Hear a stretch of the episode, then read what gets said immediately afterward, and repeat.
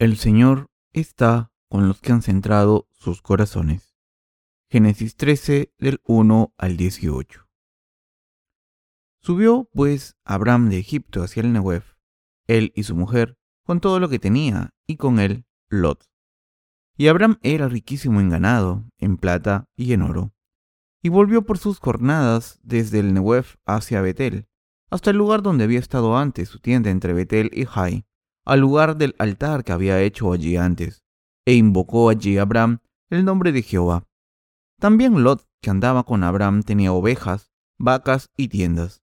Y la tierra no era suficiente para que habitasen juntos, pues sus posesiones eran muchas y no podían morar en un mismo lugar. Y hubo contienda entre los pastores del ganado de Abraham y los pastores del ganado de Lot, y el cananeo y el fereceo habitaban entonces en la tierra.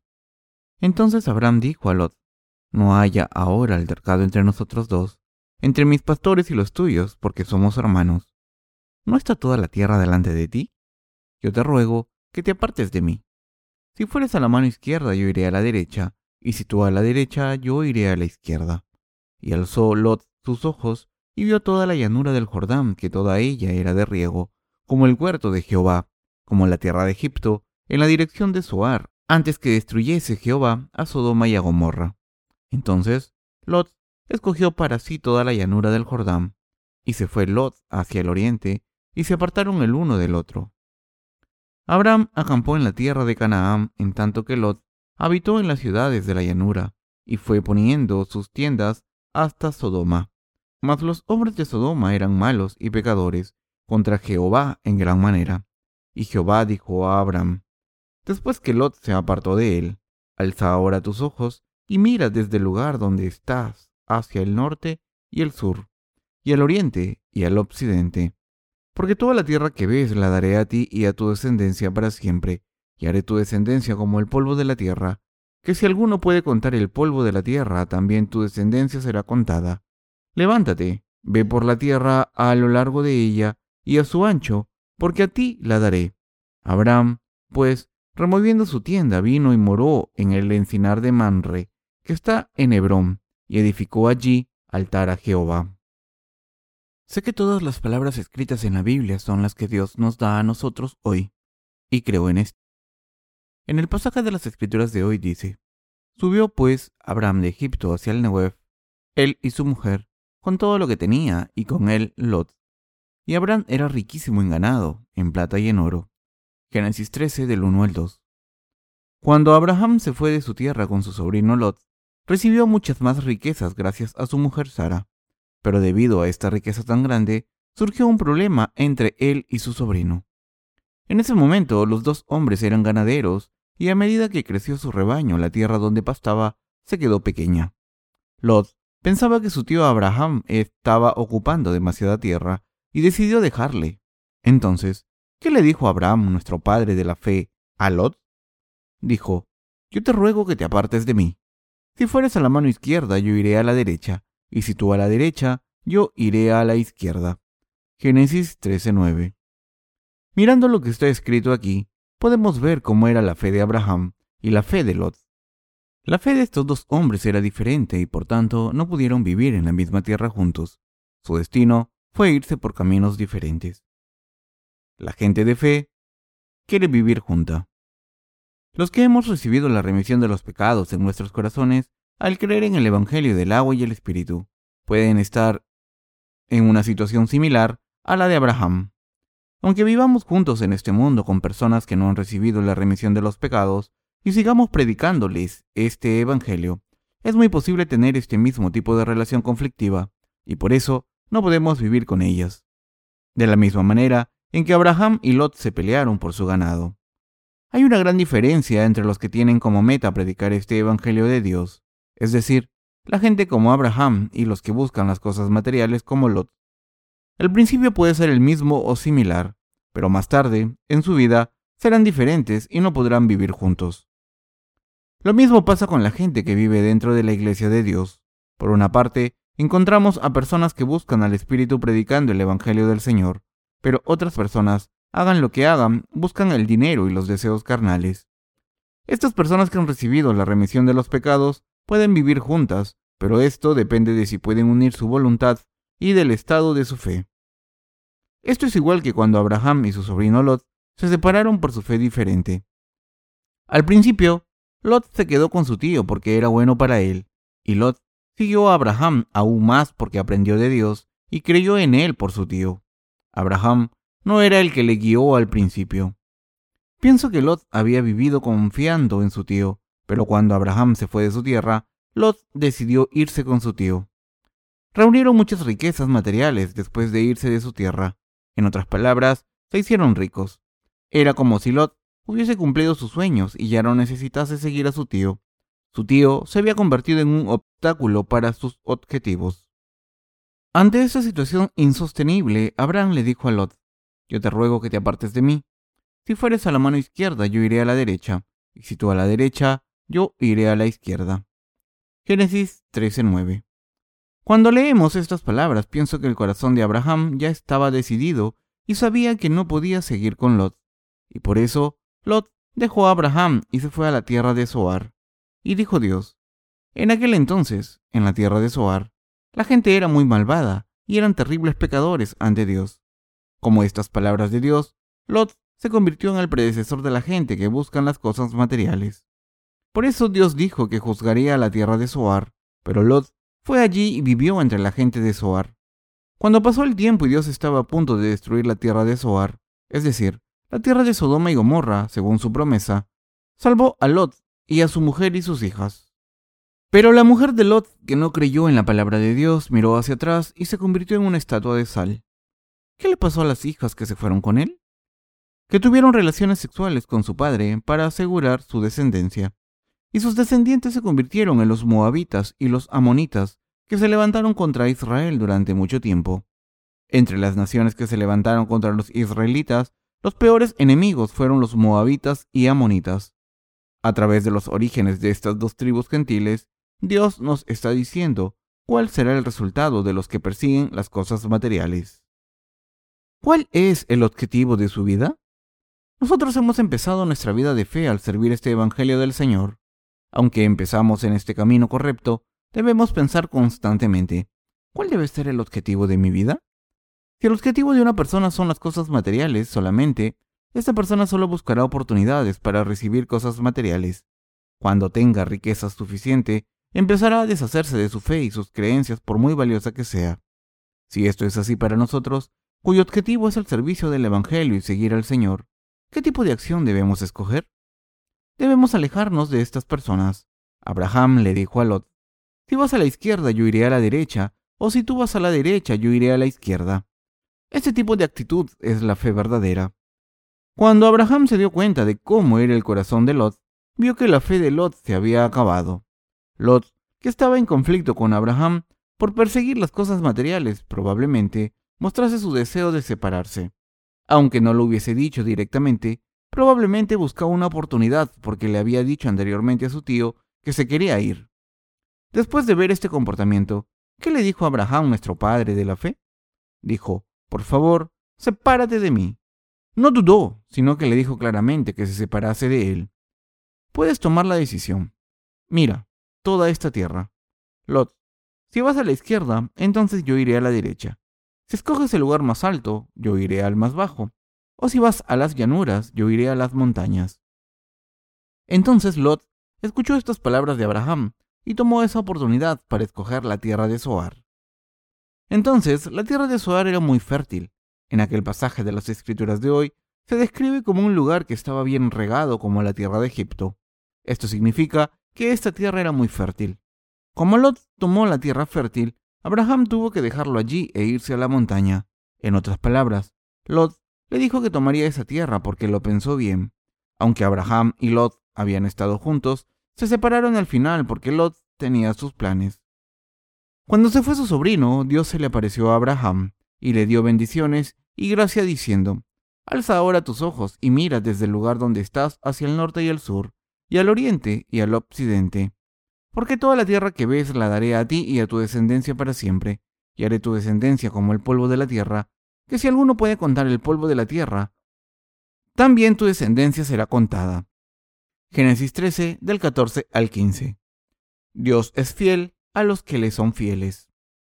Les debo decir que he pasado por muchas dificultades mientras sirvo el Evangelio. La verdad es que a veces me abrumaba y pensaba, ¿no puedo vivir por mi carne con toda comodidad? Pero si los nacidos de nuevo no tienen como meta predicar el Evangelio, ¿cómo van a pasarlo bien en este mundo? Si intentamos comer y vivir bien solo por nosotros mismos, ¿para qué vivimos? Todo lo que debemos hacer es tener éxito en ciertos ámbitos y vivir bien. Y después de amasar riquezas, conducir un coche lujoso y viajar por el mundo, jugando al golf, con un par de secretarias. Por supuesto, esto es posible solo cuando Dios da permiso. No es algo que se pueda hacer así como así. Si Dios no nos da abundancia, ¿qué pasará? Con una botella de licor en un bolsillo iríamos de un lado a otro, haciendo ruido y al final viviendo a la intemperie, moriríamos de hipotermia y saldríamos en el periódico. Así la noticia diría, un hombre se murió de frío por dormir en la calle. Si los nacidos de nuevo no tienen una meta buena en sus vidas, acabarán muriendo así. Debemos establecer nuestros objetivos bien. Sean quienes sean, los seres humanos son todos insuficientes y la carne es débil. Somos así. Sin embargo, dependiendo del objetivo de nuestras vidas, podemos ser fuertes. Podemos superar todas las dificultades mientras perseguimos esa meta. Todo el mundo pasa por situaciones difíciles y esos momentos difíciles se pueden multiplicar incluso en un día. Pero si una persona tiene el objetivo claro de vivir por el Evangelio de Dios en su corazón, entonces Dios le dará fuerzas para pasar por esas dificultades y le dará bendiciones. Permitirá que estas personas de fe pasen por los momentos más críticos. Solo Dios puede hacer esto. ¿Hay alguien que tenga el poder de superar todos sus problemas sin esfuerzos humanos? No, los seres humanos no son nada ante Dios. Les pregunto a nuestros ministros, colaboradores y colaboradoras y a nuestros hermanos y hermanas, ¿tienen una meta establecida? ¿Han decidido vivir por el Evangelio del Señor? Lo mismo les pregunto a nuestros creyentes laicos. Si no deciden hacer esto, serán como Lot, como podemos ver en el pasaje de las Escrituras de hoy. ¿Qué les pasa a los que solo tienen su propio objetivo carnal y solo persiguen este objetivo? Que serán como Judas Iscariote que vendió a Jesús. El final de una persona así es la destrucción. Queridos hermanos, esta es la verdad. No les estoy obligando a ser personas espiritualmente perfectas. Todo lo que les pido es que tengan un objetivo claro en su vida, como Abraham, quien creyó en la palabra de Dios y la siguió. Les pido que tengan esta misma fe, de la misma manera en que Abraham creyó que Dios le había preparado un lugar para vivir y que le guiaría a este lugar. En el libro de Hebreos leemos, por la fe, Abraham, siendo llamado, obedeció para salir al lugar que había de recibir como herencia, y salió sin saber a dónde iba. Por la fe, habitó como extranjero en la tierra prometida, como en tierra ajena, morando en tiendas con Isaac y Jacob, coherederos de la misma promesa, porque esperaba la ciudad, que tiene fundamentos, cuyo arquitecto y constructor es Dios. Hebreos 11, del 8 al 10. Abraham se había decidido desde el principio, pero su sobrino Lot no lo hizo, aunque siguiese a Abraham. Al principio siguió a Dios según la situación en la que se encontraba, pero cuando las cosas le fueron mejor, dejó a Abraham. Pudo haberse ido por pequeños problemas o por aburrimiento, pero la verdad es que Lot dejó a Abraham, su líder espiritual. Hay un hermano en nuestra iglesia que dirige nuestro coro. En estos últimos días de fiesta, lo he visto irse a casa solo, dejando a su mujer ha decidido dejar esta iglesia e irse por su camino. Así que decidí hablar con su mujer y le dije que cogiese sus cosas y se fuera con él. Ella me dijo que no pasa nada en su relación. Entonces le pregunté por qué estaban viviendo separados. Y ella me dijo que quería servir al Evangelio aquí. Así que para terminar le dije, no necesitas estar aquí. Vete con tu marido rápidamente, aunque digas que las cosas están bien. Puede haber un gran problema más adelante Así que vete con tu marido ahora mismo. Una mujer debe seguir a su marido. Pero incluso después de esto hubo varios incidentes. Al final, la mujer se fue con su marido y todo salió bien. Ahora, al parecer, están viviendo felices en la misma casa y en armonía. Como esta pareja, hay muchas personas que están dejando esta iglesia. Así que la pregunta es, ¿por qué deja de hacer la gente la obra de predicar este Evangelio del Señor? Esto se debe a que como Lot no tiene la meta de hacer la obra de Dios, sino de conseguir cosas materiales. Piensan que deben dejar la iglesia de Dios y ganar dinero porque quieren vivir bien en este mundo. Por supuesto, les puede salir bien, pero hay más posibilidades de que les salga mal. Si la gente solo se preocupa de su bienestar carnal, los resultados serán obvios. Algunos santos dicen que es duro quedarse en la iglesia, pero ¿qué vida no es difícil? Todo estilo de vida es duro, si salen al mundo. ¿Creen que la vida será fácil? No es así. Por supuesto, sé muy bien que están trabajando duro aquí dentro de esta iglesia, pero les puedo decir esto con toda seguridad. Cualquier tipo de trabajo que hagan en la sociedad será más difícil y agonizante que el trabajo de la iglesia. Los que han tenido trabajos en el mundo lo saben bien. Hagan lo que hagan, ya repartan botellas de gas, trabajen en una oficina con un sueldo o tengan una pequeña empresa. Todo es muy difícil. Algunas personas pueden abusar de ustedes, les pueden pegar con cuadernos o libros y reírse de ustedes. Por supuesto, para algunas personas todo va bien, pero una cosa es cierta, que no hay una sola persona que no pase por dificultades en esta vida. ¿Han fijado su corazón por fe? No voy a hablar mal de las personas que han abandonado la iglesia del Señor, pero quiero decirles esto claramente. Los que estamos reunidos aquí, ¿hemos fijado nuestros corazones? ¿Han fijado sus corazones para vivir por el Evangelio del Señor hasta que vuelva el Señor? Si no es así, se encontrarán en una situación precaria pensando, ahora mismo, esta es mi situación, así que no tengo otro remedio que quedarme en esta iglesia, pero en cuanto tenga un poco de dinero, me iré de esta iglesia. Queridos hermanos, si van a irse de esta iglesia, háganlo rápido, por favor. ¿Piensan que la obra del Señor no va a ir bien porque se hayan ido? No es así. Los que se hayan ido pueden vivir por su cuenta. No tengo nada que decirles. En cualquier caso, Dios juzgará a estas personas y recompensará a los fieles. Esto es lo que hará Dios. Pero aquellos que se quedan aquí tienen que servir al Evangelio aún más mientras que los que se han ido pueden vivir por lo que ellos quieran como bestias, que perecerán. Entonces, ¿por qué creen que hablo así con las venas que se me hinchan?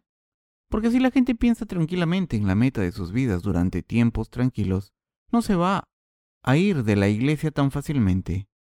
Se separan del Señor porque han estado calculando sus ganancias y sus pérdidas de su vida en la iglesia, sin haber fijado sus corazones en tiempos normales. Esto se debe a que, Digan lo que digan, los siervos del Señor no meten estas palabras en sus corazones para fijar su objetivo claramente. Aunque quieren servir al Evangelio, en realidad piensan, si me llega una oportunidad ideal, me iré rápidamente para encontrar la manera de vivir bien. Y cuando se encuentran con problemas en sus vidas, dejan al Señor y no pueden negar sus pensamientos carnales. Más tarde, les entra el sentido común y se arrepienten y confiesan que no sabían lo que hacían. Por tanto, Estoy diciendo que debemos pensar en esto ahora.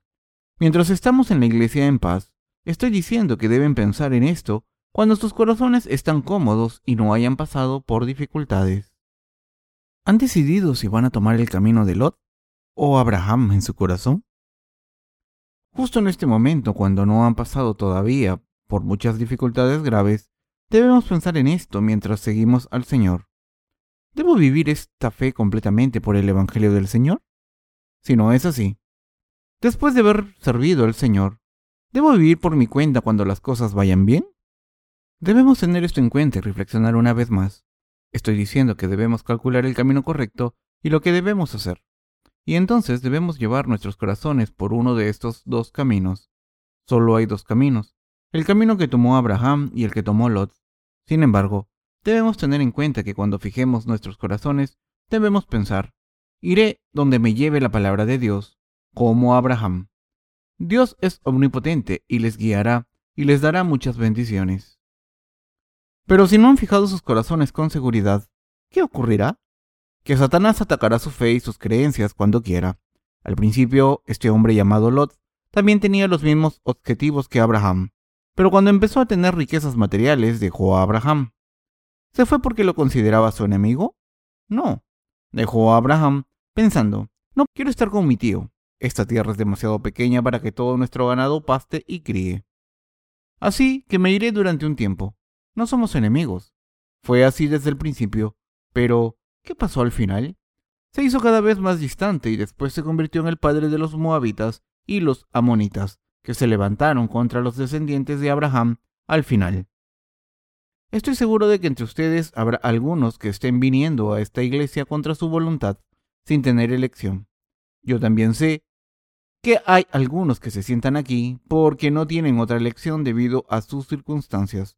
Pero a pesar de esto, tengo que decirles a estas personas que piensen en sus corazones y vivan una vida de fe sin dudar. Queridos hermanos, ¿qué han decidido en sus corazones? Este Evangelio es correcto y se debe servir a este Evangelio con todos nuestros corazones y fuerzas. Además, lo correcto es vivir por este Evangelio. Lo correcto es que vivamos dentro de esta iglesia recibiendo sus bendiciones y sufriendo sus dificultades. Yo voy a vivir así. De ahora en adelante viviré por Cristo y moriré en Cristo. Ahora mi vida es la vida por Cristo.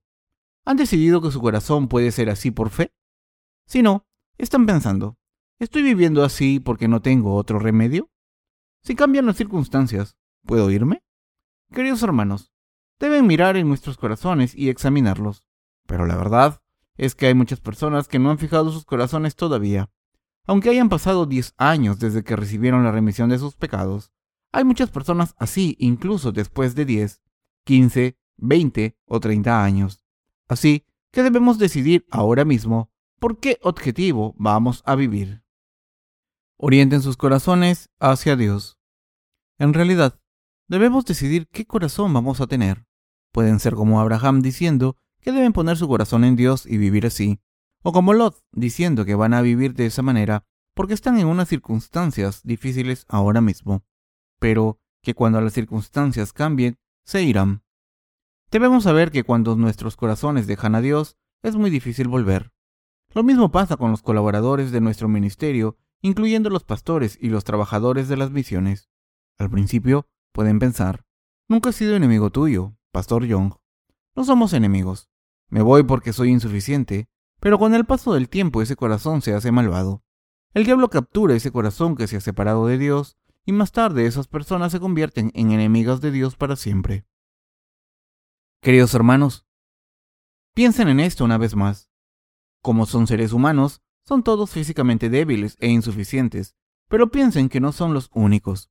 Pueden considerarse ejemplos de buenos cristianos, pero cuando nuestras circunstancias y entorno cambian y experimentamos dificultades, ¿Cuál será nuestra verdadera reacción a esas dificultades? No podemos ser honrados ni dignificados. Entonces, debemos admitir que somos débiles y que nuestro corazón puede cambiar en cualquier momento. Así, deben fijar sus corazones firmemente. Si han recibido la remisión de los pecados, han vuelto a la vida en Cristo y han muerto en Cristo y resucitado en Cristo. Entonces, ¿por qué ponen excusas diciendo que están en una mala situación e intentan alcanzar objetivos carnales de ganar dinero? Si viven con los nacidos de nuevo dentro de la iglesia, sus necesidades básicas como comer y beber estarán cubiertas. En realidad, los que están viviendo dentro de la iglesia están viviendo una vida cómoda. Estoy diciendo que todo lo que tienen que hacer es vivir una vida justa sin tener nada de qué preocuparse. Los predecesores de la fe han sentado los cimientos para que podamos vivir sin tener problemas siempre, y cuando vivamos por el Evangelio, por eso debemos vivir nuestras vidas de fe en esta iglesia con mucha más comodidad mientras estemos dispuestos a vivir esta vida de fe correcta. Imagínense una situación en la que tienen que hacer eso para vivir una vida de fe correcta todo el tiempo. Este es el verdadero Evangelio, pero ese es falso. Imaginen que tienen que llevar una vida de fe poniendo los cimientos. No podrían hacerlo. Como su guía espiritual les estoy diciendo que si yo estuviese en su lugar, llevaría una vida de fe buena dando las gracias a los predecesores de la fe por poner los cimientos de la iglesia. Los cimientos de la iglesia ya han sido sentados, no tienen que librar batallas con maestros falsos. Si han fijado sus corazones con confianza, pueden vivir por el Señor como quieran, porque estos cimientos ya han sido sentados. ¿Cómo podemos vivir una vida de fe sobre esos cimientos? No debemos dejar la iglesia. Si dejan la iglesia, no podrán llevar una vida de fe correcta. Imaginen, ¿qué pasará cuando dejen de ir a la iglesia pensando, aunque no vaya a la iglesia, mi corazón está siempre en la iglesia. Una persona así no puede llevar una vida de fe buena. Si alguien se separa de la iglesia de Dios, estará más sucio que nunca y será más malvado que nunca, e incluso más agresivo hacia Dios y más exaltado que nunca. ¿Cómo puede alguien vivir esta vida de fe? Por eso Dios les ha dado a la iglesia y a sus predecesores de la fe, y a través de estos siervos de Dios nos está diciendo, fijen sus corazones sin dudarlo, Por eso debemos dar gracias por las bendiciones de Dios a través de las que quiere darnos beneficios. Estoy diciendo esto y al mismo tiempo les pido que no piensen lo siguiente. Ese pastor siempre está intentando enojarme. Pero, si lo hacen, estarán equivocados. ¿Son adultos que vienen a la iglesia porque alguien les haya hecho venir? No piensen eso tan infantil. Ustedes siguen a sus líderes simplemente porque el Señor tiene razón y este Evangelio de Dios es correcto. Por supuesto, hay dificultades cuando seguimos al Señor y su Evangelio. Una de esas dificultades surge de sus propias debilidades y la otra de los que están buscando una oportunidad para dejar al Señor en cualquier momento. Incluso en este momento, hay algunas personas que están buscando una oportunidad sin haber fijado sus corazones bien. A estos creyentes quiero decirles esta palabra de Dios. Fijen sus corazones con confianza. Si no los fijan, serán destruidos. Puedo decirles esto porque yo vivo fijando mi corazón, pero si no fuese así, no podría decirles esto. ¿Cuáles piensan que son los verdaderos motivos de los que vienen a esta iglesia sin haber fijado sus corazones de esta manera? Ir a la iglesia de vez en cuando, comer buenas comidas e ir al baño, ya que no les importa si la obra de Dios va bien o no. Mientras no tengan ninguna pérdida física, estarán satisfechos. No debemos ser así. El Señor dijo, Bienaventurados los que padecen persecución por causa de la justicia, porque de ellos es el reino de los cielos. Mateo 5:10. Piensen en esto una vez más. ¿Estoy teniendo dificultades y agonía por la justicia? ¿O estoy teniendo problemas y agonía por mis propios deseos carnales? Cuando hacen esto, podrán saber si son personas espirituales o personas carnales. Ahora mismo, ¿están en agonía porque la obra de Dios no va bien? Si no es así, ¿están agonizando porque sus cosas carnales no van bien? Les estoy preguntando de qué lado están ahora. Así, se dejará bien claro si son como Abraham o como Lot. Abraham dijo, Si fueres a la mano izquierda, yo iré a la derecha, y si tú a la derecha, yo iré a la izquierda. Génesis 13:9. Abraham pensó que nunca iba a vivir con alguien como Lot, porque había fijado su corazón para seguir a Dios. No importaba que fuese su sobrino. ¿Cuál creen que fue la razón? La razón es que Abraham sabía que lo que tenía en el corazón, Lot, era simplemente diferente de lo que había en el suyo. Sabía que Lot se alegraría de que aumentase en número el rebaño de ovejas y cabras que se levantaría contra Dios si sufriese alguna pérdida, aunque fuera pequeña. Estoy diciendo que el corazón de Abraham y el de Lot eran completamente diferentes. La gente como la de Abraham y la gente como Lot. Es lo mismo en la iglesia de Dios. La gente puede ser muy parecida desde un punto de vista carnal, pero sus corazones son muy diferentes. Si alguien es como Lot, cuyo corazón está puesto en este mundo, entonces esa persona no hace su obra ni es un santo fiel. No es nadie. Sin embargo, si alguien cree en el Evangelio de Dios y se dedica a predicar ese Evangelio, es muy diferente aunque sea una persona horrible y sea propensa a dejarse llevar por los pensamientos carnales a veces. Como he muerto en Cristo y he vuelto a la vida en Cristo, no puedo dejar a Cristo. A veces paso por dificultades cuando tengo pensamientos carnales en mi corazón. Pero, aunque sea así, no puedo dejar la obra del Señor. Cristo me ha hecho suyo y su trabajador, y así me ha permitido vivir por la justicia de Dios. Pase lo que pase, no puedo dejar esta obra. Quien haya fijado su corazón, así, tiene una fe verdadera, es decir, es como Abraham. Hay algunos creyentes, incluso en la iglesia de Dios, que piensan, estoy aquí en esta iglesia porque mis circunstancias son así, pero si tengo una oportunidad mejor, podré dejar de ir a la iglesia en cualquier momento. Pero, ¿qué pasará si tienen dudas? Como Lot en las Escrituras, sufrirán la destrucción al final. Queridos hermanos, por eso debemos fijar nuestros corazones firmemente. Dios es un Dios que busca dentro de los corazones y no las apariencias externas. Dios lo sabe todo acerca de nosotros. Debemos ser personas espirituales porque incluso ahora Dios está buscando en nuestros corazones.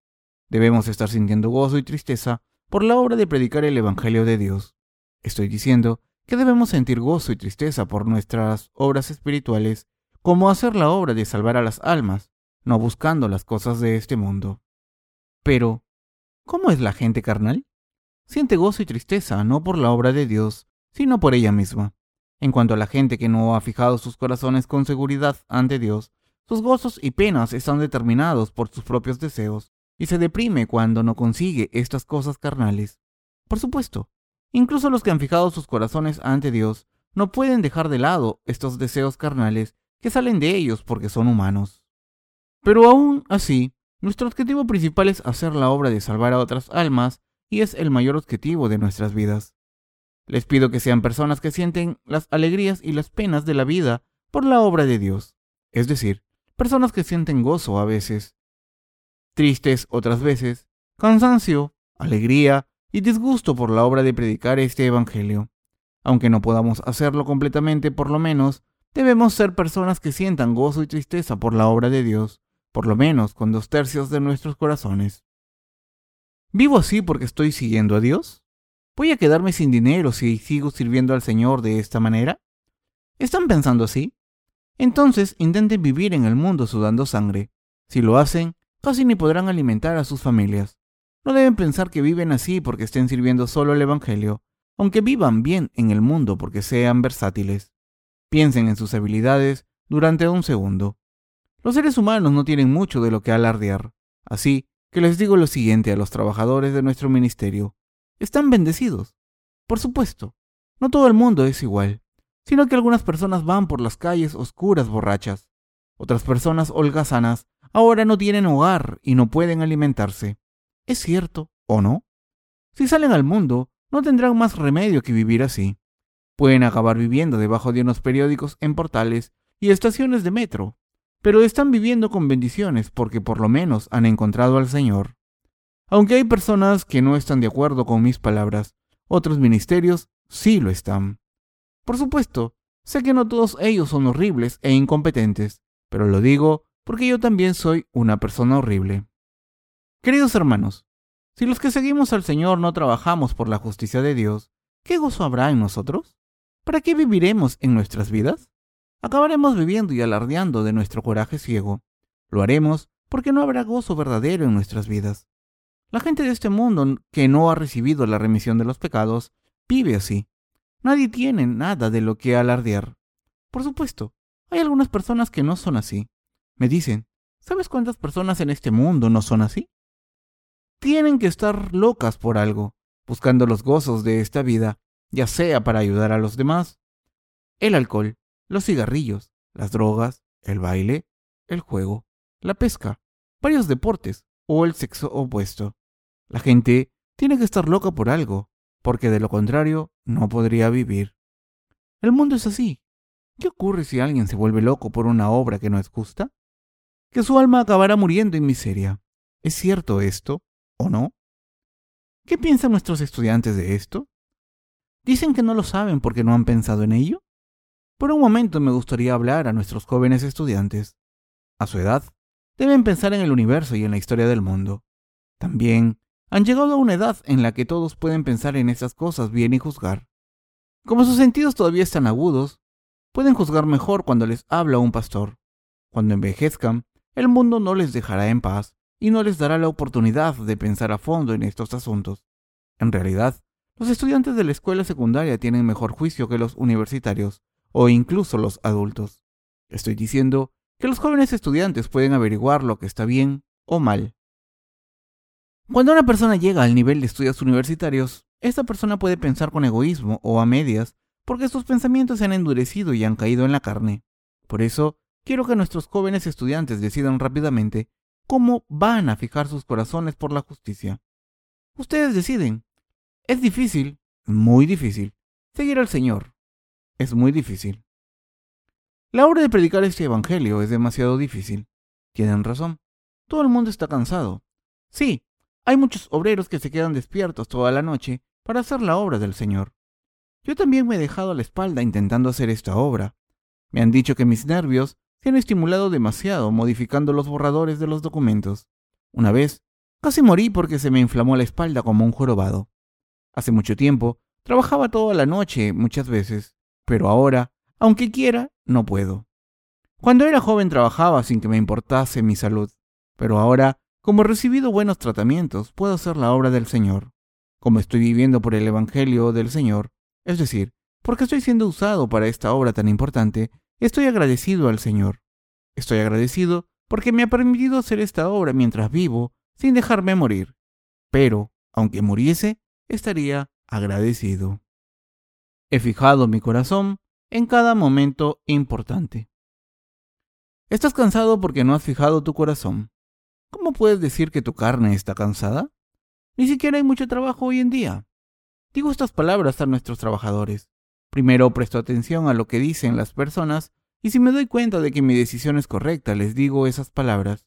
Entonces, algunos contestan, tus palabras son correctas, tu juicio es correcto. Yo soy ese tipo de persona. Dios dijo que hay personas como Abraham y personas como Lot. Esto es precisamente lo que la Biblia nos dice. Siempre encontraremos personas como Abraham y Lot, que han recibido la remisión de los pecados al mismo tiempo.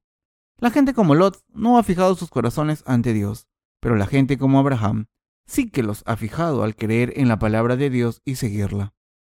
Por supuesto que hay momentos críticos para los que han fijado sus corazones ante Dios.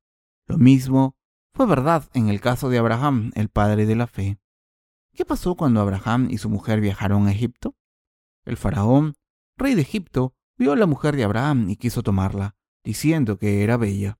En ese momento tan crítico, pensando que el rey le iba a matar si dijese que esa mujer era su mujer, Abraham dijo, Esta mujer es mi hermana, y entonces se la entregó a otro hombre diciendo, Te deseo que todo te vaya bien, mi hermana. Para Abraham, ese era su momento crítico. Dijo que su mujer era su hermana porque temía por su vida. ¿Qué es esto si no es un momento crítico? Si lo pensamos claramente, Abraham en ese momento no tenía ninguna fidelidad. ¿Acaso un pandillero no protegería a su mujer aunque lo matasen a palos? Por esta razón, estoy diciendo que Abraham tuvo sus momentos críticos en muchas ocasiones, pero a pesar de todo, Abraham confió en Dios y por tanto pudo recibir la salvación de Dios y vivir una vida justa. Así es la vida de fe. Si han decidido vivir por el Evangelio, deben pensar en positivo y con creatividad. ¿Qué puedo hacer para vivir por este Evangelio? ¿Qué puedo hacer para predicar este Evangelio efectivamente? Al hacer esto, deben aceptar el reto y superar estas situaciones difíciles. La verdadera vida de fe consiste en hacer la obra de predicar y compartir el Evangelio del Señor a muchas personas con fe.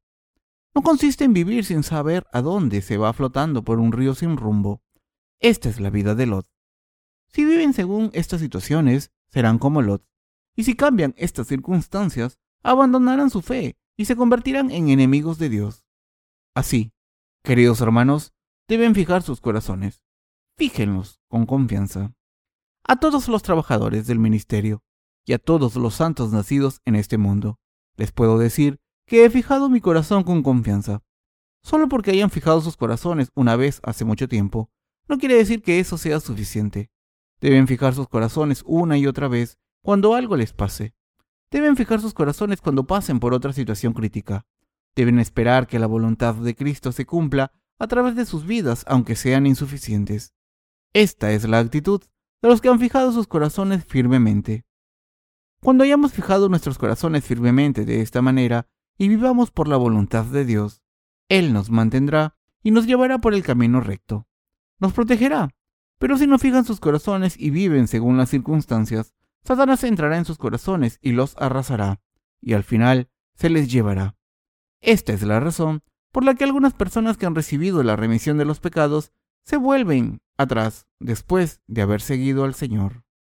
Hay una canción popular en Corea que dice, Haced el bien mientras esté aquí. En momentos normales cuando estamos viviendo con fe, es decir, cuando no hay obstáculos para seguir a Dios, debemos mirar dentro de nuestros corazones y fijarlos. Cuando fijamos nuestros corazones durante estos tiempos normales y cuando pasamos por momentos críticos en nuestras vidas, podemos seguir completamente al Señor de nuevo, pensando, ¿acaso no he fijado mi corazón ante Dios? Pero cuando no hacemos nada en momentos normales, cuando pasemos por problemas reales, será demasiado tarde para fijar nuestros corazones. En ese momento, sabiendo que no podemos seguir al Señor, dejaríamos nuestra vida de fe enseguida. Podríamos llegar a esta conclusión por nuestra cuenta. De ninguna manera. No puedo vivir con fe más. La gente así no puede vivir con fe. Aunque pudiesen vivir por fe, como no fijan su corazón firmemente, se vienen abajo cuando se encuentran con algún problema. Por eso acaban no viviendo por fe. Aunque yo soy insuficiente, viviré por el Señor. Mientras sus corazones sean así, todos los pensamientos malvados que les oprimen y les lleven a lugares que no deben, se irán. Se irán del mismo modo en que Satanás se va cuando lo vencemos en nombre de Jesucristo.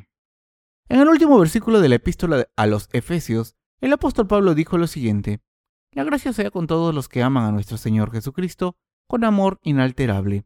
Efesios 6:24.